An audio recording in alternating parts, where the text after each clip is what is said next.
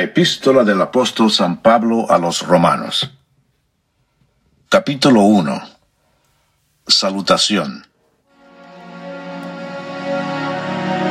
Pablo, siervo de Jesucristo, llamado a ser apóstol, apartado para el Evangelio de Dios, que él había prometido antes por sus profetas en las santas escrituras, acerca de su Hijo, nuestro Señor Jesucristo que era del linaje de David, según la carne, que fue declarado Hijo de Dios con poder, según el Espíritu de Santidad, por la resurrección de entre los muertos, y por quien recibimos la gracia y el apostolado, para la obediencia a la fe en todas las naciones, por amor de su nombre, entre las cuales estáis también vosotros, llamados a ser de Jesucristo a todos los que estáis en Roma, amados de Dios, llamados a ser santos, gracia y paz a vosotros, de Dios nuestro Padre y del Señor Jesucristo.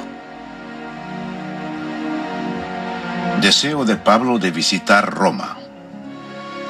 Primeramente doy gracias a mi Dios, mediante Jesucristo, con respecto a todos vosotros, de que vuestra fe se divulga por todo el mundo, porque testigo me es Dios, a quien sirvo en mi espíritu en el Evangelio de su Hijo, de que sin cesar hago mención de vosotros siempre en mis oraciones, rogando que de alguna manera tenga al fin, por la voluntad de Dios, un próspero viaje para ir a vosotros, porque deseo veros para comunicaros algún don espiritual, a fin de que seáis confirmados.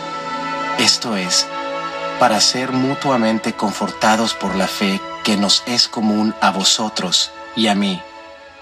Pero no quiero, hermanos, que ignoréis que muchas veces me he propuesto ir a vosotros, pero hasta ahora he sido estorbado, para tener también entre vosotros algún fruto como entre los demás gentiles, a griegos y a no griegos, a sabios y a no sabios soy deudor.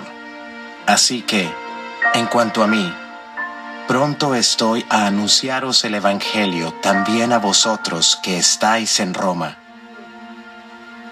El poder del Evangelio. Porque no me avergüenzo del Evangelio porque es poder de Dios para salvación a todo aquel que cree, al judío primeramente y también al griego, porque en el Evangelio la justicia de Dios se revela por fe y para fe, como está escrito, mas el justo por la fe vivirá. La culpabilidad del hombre porque la ira de Dios se revela desde el cielo contra toda impiedad e injusticia de los hombres que detienen con injusticia la verdad. Porque lo que de Dios se conoce les es manifiesto, pues Dios se lo manifestó, porque las cosas invisibles de Él, su eterno poder y deidad, se hacen claramente visibles desde la creación del mundo siendo entendidas por medio de las cosas hechas, de modo que no tienen excusa, pues habiendo conocido a Dios, no le glorificaron como a Dios, ni le dieron gracias, sino que se envanecieron en sus razonamientos, y su necio corazón fue entenebrecido. Profesando ser sabios, se hicieron necios y cambiaron la gloria del Dios incorruptible en semejanza de imagen de hombre corruptible, de aves, de cuadrúpedos y de reptiles, por lo cual también Dios los entregó a la inmundicia, en las concupiscencias de sus corazones, de modo que deshonraron entre sí sus propios cuerpos, ya que cambiaron la verdad de Dios por la mentira honrando y dando culto a las criaturas antes que al Creador, el cual es bendito por los siglos. Amén. Por esto Dios los entregó a pasiones vergonzosas, pues aún sus mujeres cambiaron el uso natural por el que es contra naturaleza, y de igual modo también los hombres, dejando el uso natural de la mujer, se encendieron en su lascivia unos con otros, cometiendo hechos vergonzosos hombres con hombres, y recibiendo en sí mismos la retribución debida a su extravío. Y como ellos no aprobaron tener en cuenta a Dios, Dios los entregó a una mente reprobada para hacer cosas que no convienen, estando atestados de toda injusticia, fornicación, perversidad, avaricia, maldad, llenos de envidia, homicidios, contiendas, engaños y malignidades, murmuradores, detractores, aborrecedores de Dios, injuriosos, soberbios, altivos, inventores de males, desobedientes a los padres, necios, desleales, sin afecto natural, implacables, sin misericordia, quienes habiendo entendido el juicio de Dios, que los que practican tales cosas son dignos de muerte, no solo las hacen, sino que también se complacen con los que las practican. Capítulo 2 El justo juicio de Dios.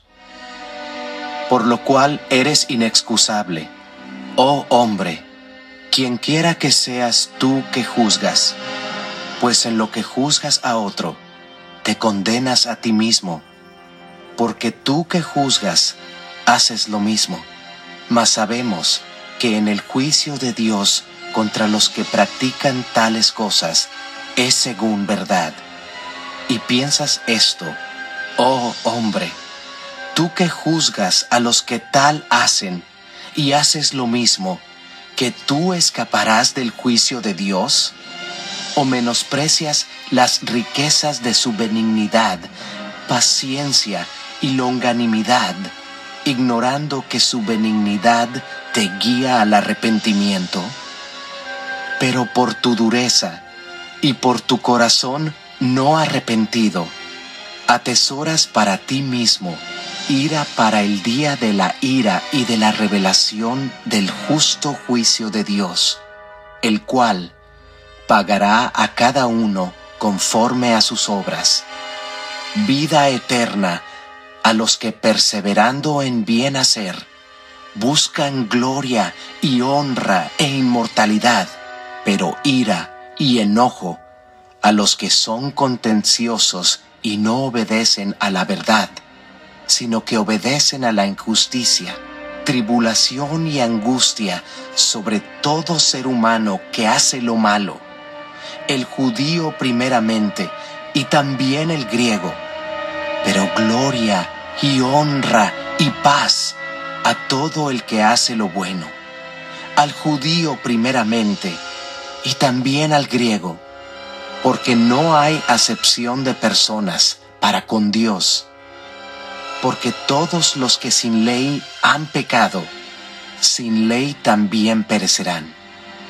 Y todos los que bajo la ley han pecado, por la ley serán juzgados porque no son los oidores de la ley los justos ante Dios, sino los hacedores de la ley serán justificados, porque cuando los gentiles que no tienen ley hacen por naturaleza lo que es de la ley, estos, aunque no tengan ley, son ley para sí mismos, mostrando la obra de la ley escrita en sus corazones dando testimonio su conciencia y acusándoles o defendiéndoles sus razonamientos, en el día en que Dios juzgará por Jesucristo los secretos de los hombres, conforme a mi evangelio. Los judíos y la ley. He aquí, tú tienes el sobrenombre de judío, y te apoyas en la ley, y te glorías en Dios y conoces su voluntad, e instruido por la ley, apruebas lo mejor, y confías en que eres guía de los ciegos, luz de los que están en tinieblas, instructor de los indoctos, maestro de niños, que tienes en la ley la forma de la ciencia y de la verdad, tú pues, que enseñas a otro, ¿no te enseñas a ti mismo? Tú que predicas que no se ha de hurtar. Shalom, shalom, shalom, shalom para todos, shalom. Esta es su emisora Alfa y Omega con su hermana, amiga, pastora y anfitriona Xiomara Rivera. En esta noche estaremos escuchando el libro de los romanos. Eh, le mandamos saludos a mamá, a papá, a David y a Neoche. Aquí tengo a mi amado a mi lado. Shalom, shalom a todos. en esta noche, pues, eh, le queremos dar la disculpa, ¿verdad? Este, ya que nosotros no hemos de traer la palabra, sino que tenemos la palabra grabada ¿verdad? En el libro de los romanos, ya que nos encontramos un poquito afectados de salud, ¿verdad, mi amor? Este, estamos un poquito afectados aquí, pues mi amado, pues haciendo el esfuerzo de levantarse y venir hacia acá, saludarlos a todos. Él viene a saludar. Una palabrita, mi amor, para todos los hermanos. pues uh, shalom a todos y eh, como mi amada está he dicho, nosotros lo, pues, lo encontramos un poco no muy bien de salud, pero tenemos esta grabación y para adelante, como siempre digo. Amén, amén. Lo importante es que se escuche la palabra. Amén, así es. ¿Verdad? Que se escuche la palabra del Señor, que se comparta. Eh, queremos decirle a todos eh, vuestros hermanos y amigos que siempre nos escuchan, le queremos dar las gracias. Muchas gracias por siempre escucharnos y por mandarle esos emails. He recibido algunos emails. Eh, mamá lo, lo, lee y pues les quiero darle las gracias a aquellos que nos escuchen en México. Nos escuchan en México. México. Shalom a México. nos escuchan por México y, y, y también nos escuchan en España. Oh, wow. En España nos están escuchando. En Israel nos escuchan en Nueva York. También este, hemos recibido también mensajes de Nueva York eh, diciendo que que, hemos sido gran motivadores para muchas vidas. Eh, so, mm, le queremos una vez más darle las gracias. Muchas gracias por, por su apoyo, por sus oraciones y por sus palabras de motivación. Sigamos ahora escuchando la palabra del Señor en el libro de los Romanos capítulo 3. Y para el próximo domingo por seguro. Por seguro estaremos en una charla, sí, porque tenemos una charla, ¿eh? Sí, una charla y vamos a estar eh, hablando sobre la historia de Moisés. Amén, amén. Así Ajá, una historia este, bien poderosa. Eh, y pues lo vamos a compartir en una charla en domingo. El domingo, así que vamos a estar aquí por seguro que ningún oyente, hermanos, amigos, que no falte el, este domingo.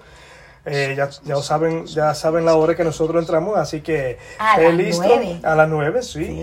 sí estén listos todos ustedes a esa hora para escucharle esta charla. shalom, shalom a todos y sigamos escuchando palabra de Dios en el libro de los Romanos. Amén, palabra de Adonai. Shalom. Shalom todos se desviaron, a una se hicieron inútiles. No hay quien haga lo bueno, no hay ni siquiera uno. Sepulcro abierto es su garganta, con su lengua engañan, veneno de áspides hay debajo de sus labios. Su boca está llena de maldición y de amargura, sus pies se apresuran para derramar sangre.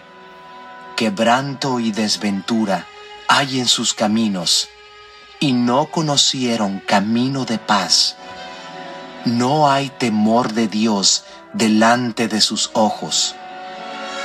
Pero sabemos que todo lo que la ley dice, lo dice a los que están bajo la ley, para que toda boca se cierre y todo el mundo quede bajo el juicio de Dios, ya que por las obras de la ley ningún ser humano será justificado delante de él, porque por medio de la ley es el conocimiento del pecado. La justicia es por medio de la fe. Pero ahora, aparte de la ley, se ha manifestado la justicia de Dios, testificada por la ley y por los profetas. La justicia de Dios por medio de la fe en Jesucristo, para todos los que creen en Él. Porque no hay diferencia, por cuanto todos pecaron y están destituidos de la gloria de Dios, siendo justificados gratuitamente por su gracia, mediante la redención que es en Cristo Jesús, a quien Dios puso como propiciación por medio de la fe en su sangre, para manifestar su justicia, a causa de haber pasado por alto, en su paciencia, los pecados pasados, con la mira de manifestar en este tiempo su justicia, a fin de que Él sea el justo y el que justifica al que es de la fe de Jesús. ¿Dónde pues está la jactancia? Queda excluida. ¿Por cuál ley? ¿Por la de las obras? No, sino por la ley de la fe. Concluimos pues que el hombre es justificado por fe sin las obras de la ley. ¿Es Dios solamente Dios de los judíos? ¿No es también Dios de los gentiles? Ciertamente, también de los gentiles porque Dios es uno, y Él justificará por la fe a los de la circuncisión, y por medio de la fe a los de la incircuncisión. Luego por la fe invalidamos la ley? En ninguna manera, sino que confirmamos la ley. Capítulo 4 El ejemplo de Abraham. ¿Qué pues diremos que halló Abraham? nuestro Padre según la carne? Porque si Abraham fue justificado por las obras, tiene de qué gloriarse, pero no para con Dios. Porque, ¿qué dice la Escritura? Creyó a Abraham a Dios y le fue contado por justicia. Pero al que obra, no se le cuenta el salario como gracia, sino como deuda. Mas al que no obra, sino cree en aquel que justifica al impío. Su fe le es contada por justicia. Como también David habla de la bienaventuranza del hombre a quien Dios atribuye justicia sin obras, diciendo, Bienaventurados aquellos cuyas iniquidades son perdonadas y cuyos pecados son cubiertos. Bienaventurado el varón a quien el Señor no inculpa de pecado ¿Es pues esta bienaventuranza solamente para los de la circuncisión o también para los de la incircuncisión? Porque decimos que a Abraham le fue contada la fe por justicia. ¿Cómo pues le fue contada?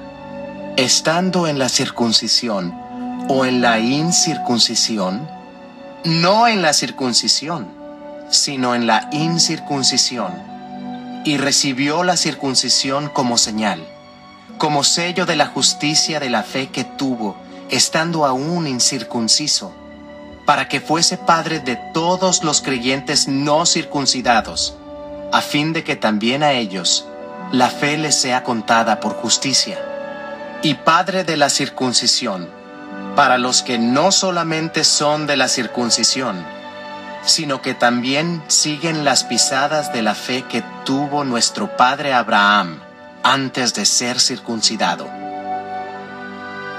La promesa realizada mediante la fe. Porque no por la ley fue dada a Abraham o a su descendencia la promesa de que sería heredero del mundo, sino por la justicia de la fe. Porque si los que son de la ley son los herederos, vana resulta la fe y anulada la promesa, pues la ley produce ira, pero donde no hay ley, tampoco hay transgresión. Por tanto, es por fe, para que sea por gracia, a fin de que la promesa sea firme para toda su descendencia, no solamente para la que es de la ley, sino también para la que es de la fe de Abraham el cual es Padre de todos nosotros.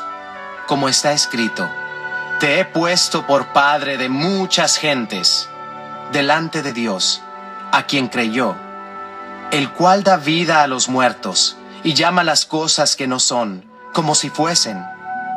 Él creyó en esperanza contra esperanza, para llegar a ser Padre de muchas gentes, conforme a lo que se le había dicho Así será tu descendencia. Y no se debilitó en la fe al considerar su cuerpo, que estaba ya como muerto, siendo de casi cien años, o la esterilidad de la matriz de Sara.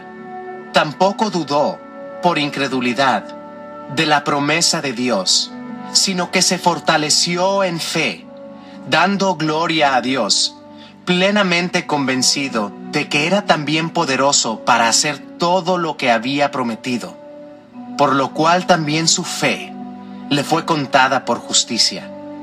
Y no solamente con respecto a él se escribió que le fue contada, sino también con respecto a nosotros, a quienes ha de ser contada. Esto es, a los que creemos en el que levantó de los muertos a Jesús, Señor nuestro, el cual fue entregado por nuestras transgresiones y resucitado para nuestra justificación.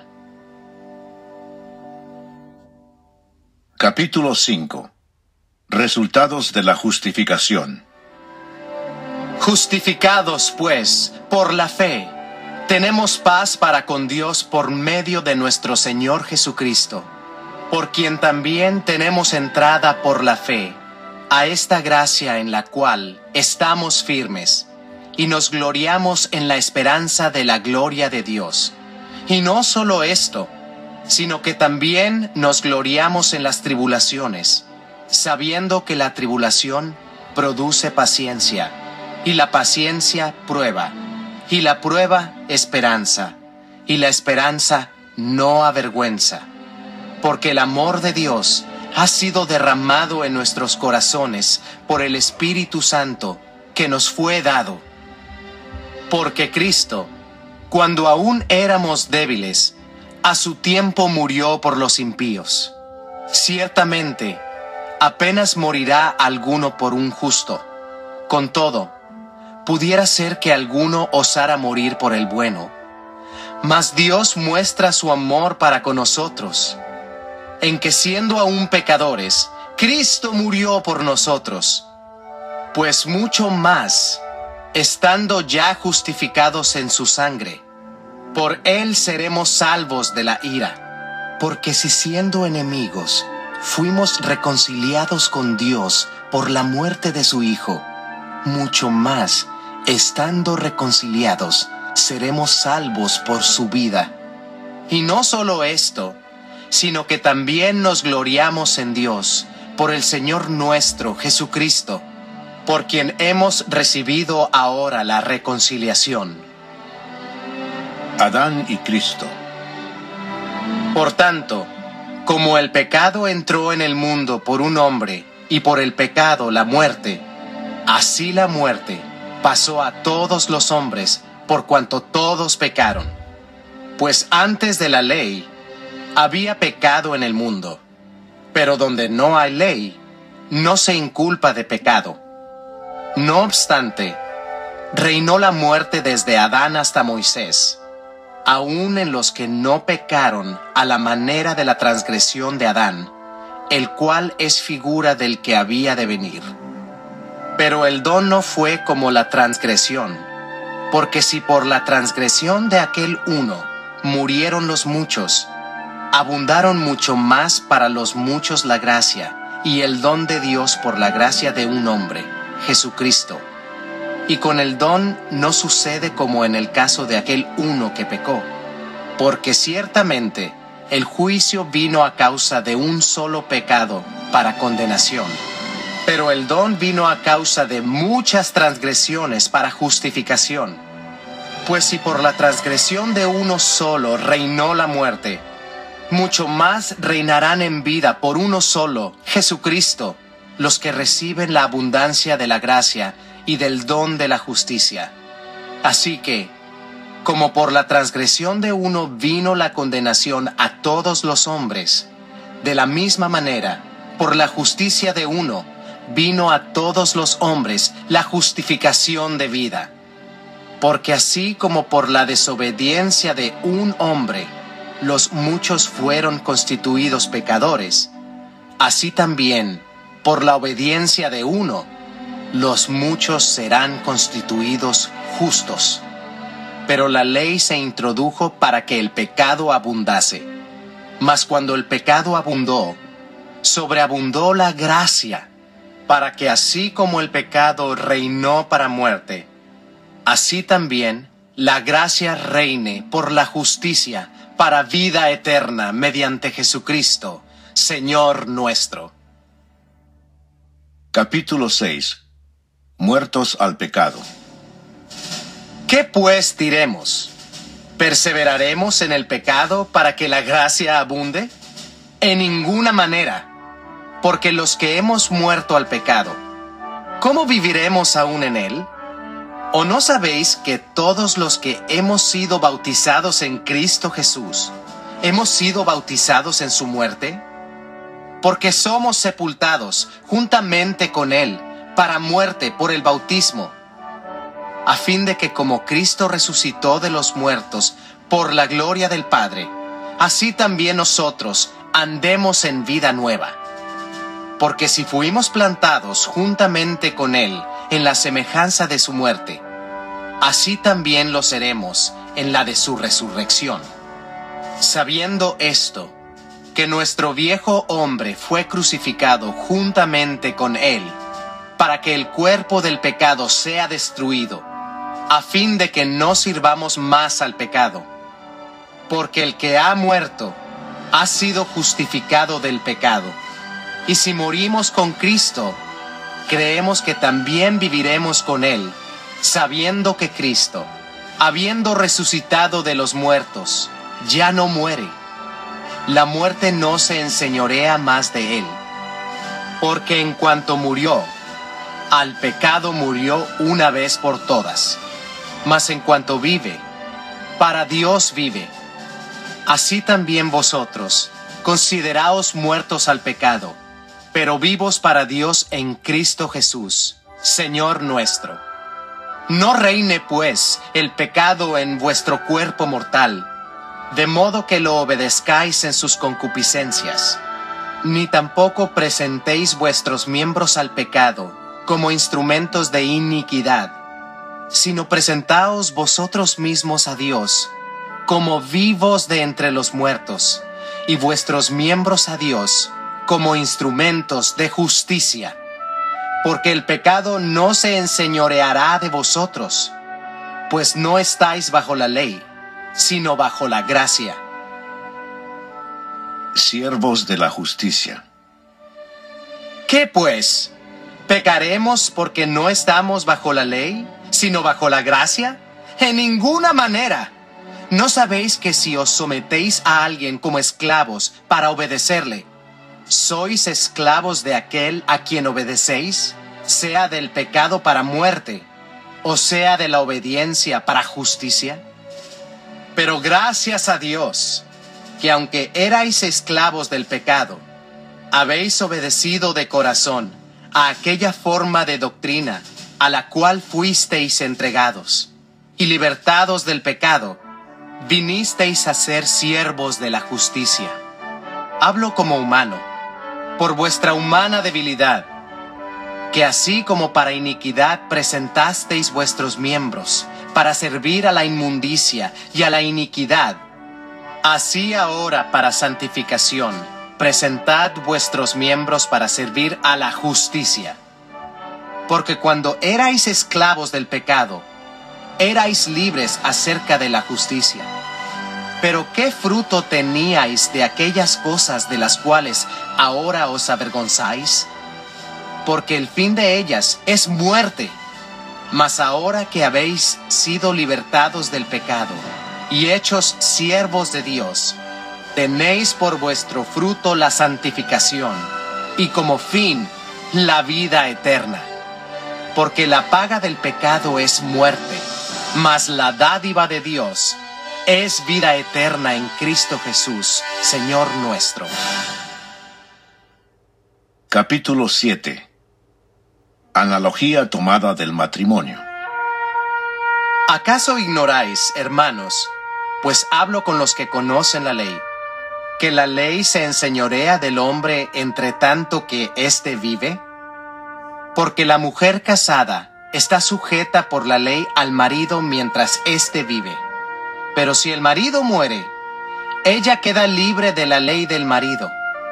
Así que, si en vida del marido se uniere a otro varón, será llamada adúltera. Pero si su marido muriere, es libre de esa ley, de tal manera que si se uniere a otro marido, no será adúltera.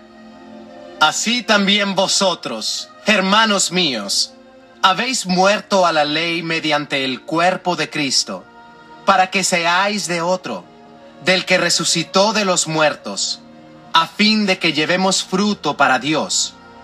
Porque mientras estábamos en la carne, las pasiones pecaminosas que eran por la ley, obraban en nuestros miembros, llevando fruto para muerte. Pero ahora estamos libres de la ley por haber muerto para aquella en que estábamos sujetos, de modo que sirvamos bajo el régimen nuevo del Espíritu y no bajo el régimen viejo de la letra. El pecado que mora en mí. ¿Qué diremos, pues? ¿La ley es pecado? En ninguna manera. Pero yo no conocí el pecado, sino por la ley, porque tampoco conociera la codicia si la ley no dijera, no codiciarás. Mas el pecado, tomando ocasión por el mandamiento, produjo en mí toda codicia, porque sin la ley el pecado está muerto, y yo sin la ley vivía en un tiempo. Pero venido el mandamiento, el pecado revivió, y yo morí. Y hallé que el mismo mandamiento que era para vida, a mí me resultó para muerte, porque el pecado, tomando ocasión por el mandamiento, me engañó y por él me mató. De manera que la ley a la verdad es santa, y el mandamiento santo, justo y bueno. Luego lo que es bueno, ¿vino a ser muerte para mí? En ninguna manera, sino que el pecado, para mostrarse pecado, produjo en mí la muerte por medio de lo que es bueno, a fin de que por el mandamiento el pecado llegase a ser sobremanera pecaminoso. Porque sabemos que la ley es espiritual, mas yo soy carnal, vendido al pecado, porque lo que hago no lo entiendo, pues no hago lo que quiero, sino lo que aborrezco, eso hago.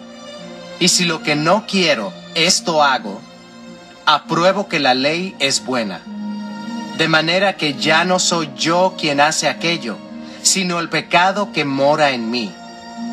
Y yo sé que en mí, esto es, en mi carne, no mora el bien, porque el querer el bien está en mí, pero no el hacerlo.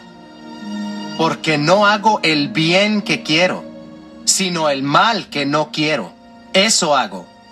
Y si hago lo que no quiero, ya no lo hago yo, sino el pecado que mora en mí.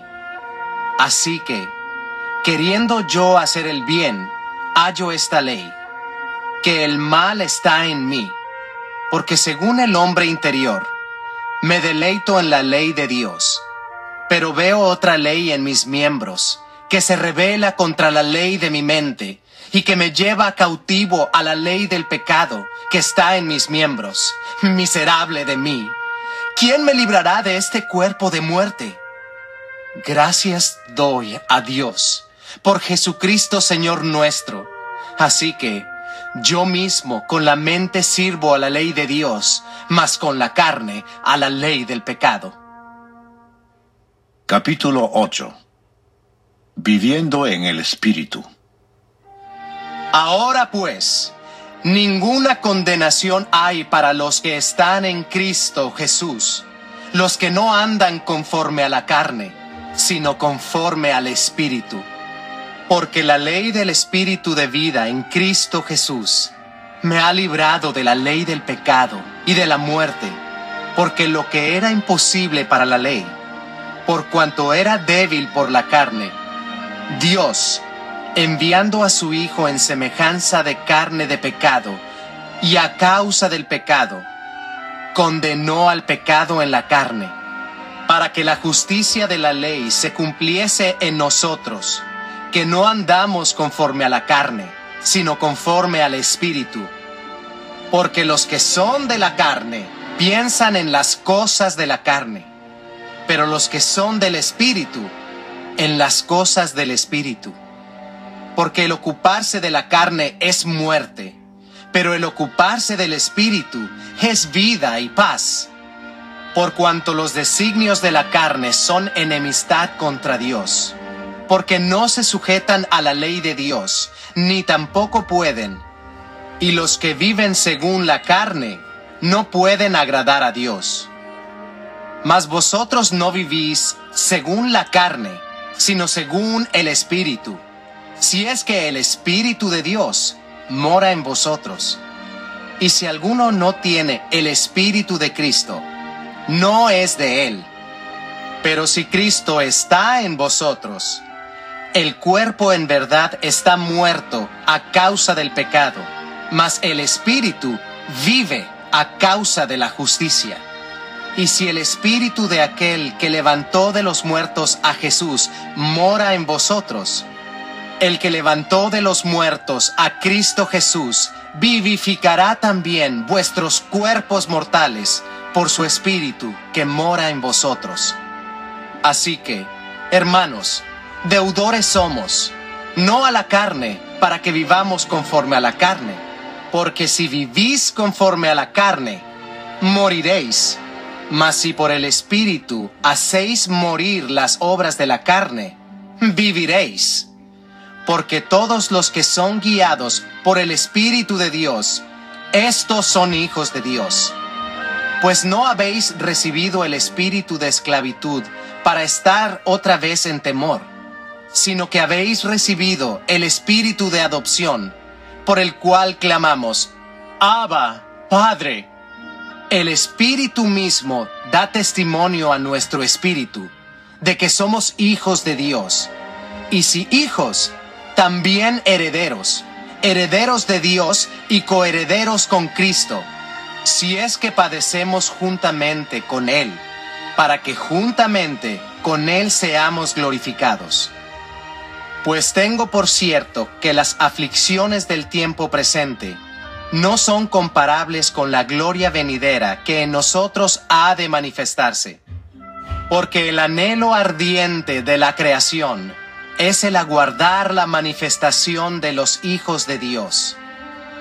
Porque la creación fue sujetada a vanidad, no por su propia voluntad, sino por causa del que la sujetó en esperanza. Porque también la creación misma será libertada de la esclavitud de corrupción, a la libertad gloriosa de los hijos de Dios. Porque sabemos que toda la creación gime a una, y a una está con dolores de parto hasta ahora.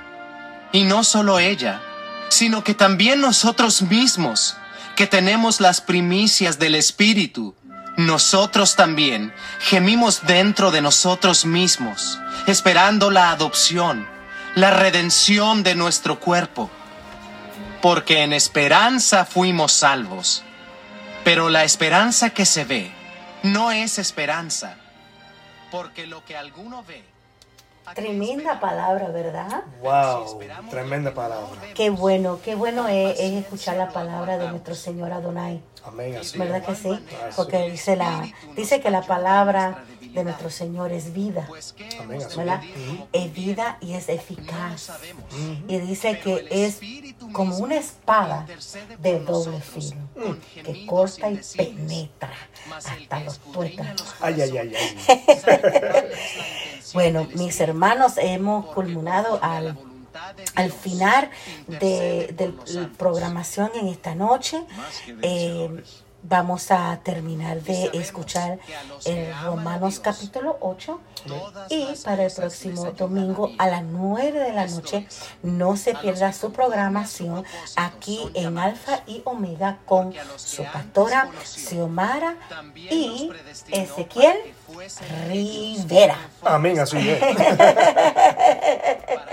sí, sí, estaremos, estaremos en vivo el próximo domingo a las 9 de la noche. no se lo pierdan, inviten a sus amigos, a sus vecinos, a sus familiares, aún hasta compañeros de trabajo también, a que ellos puedan venir y escucharnos a nosotros en nuestra charla que vamos a hablar sobre Moisés. Amén, Y vamos a en el mensaje que vamos a hablar, del que vamos a charlar, va a ser sobre el preparamiento del llamado. Uf, mm, preparamiento. Del llamado.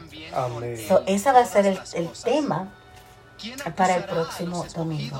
Así que recuérdense en ese tema, el preparamiento de del llamado. Así que no se lo pierda y shalom. Shalom, shalom, shalom. El que también resucitó, el que además está a la diestra de Dios, el que también intercede por nosotros. ¿Quién nos separará del amor de Cristo? ¿Tribulación o angustia? o persecución, o hambre, o desnudez, o peligro, o espada? Como está escrito, por causa de ti somos muertos todo el tiempo, somos contados como ovejas de matadero. Antes, en todas estas cosas somos más que vencedores por medio de aquel que nos amó, por lo cual estoy seguro de que ni la muerte, ni la vida, ni ángeles, ni principados, ni potestades, ni lo presente, ni lo porvenir, ni lo alto, ni lo profundo, ni ninguna otra cosa creada nos podrá separar del amor de Dios, que es en Cristo Jesús, Señor nuestro. Capítulo 9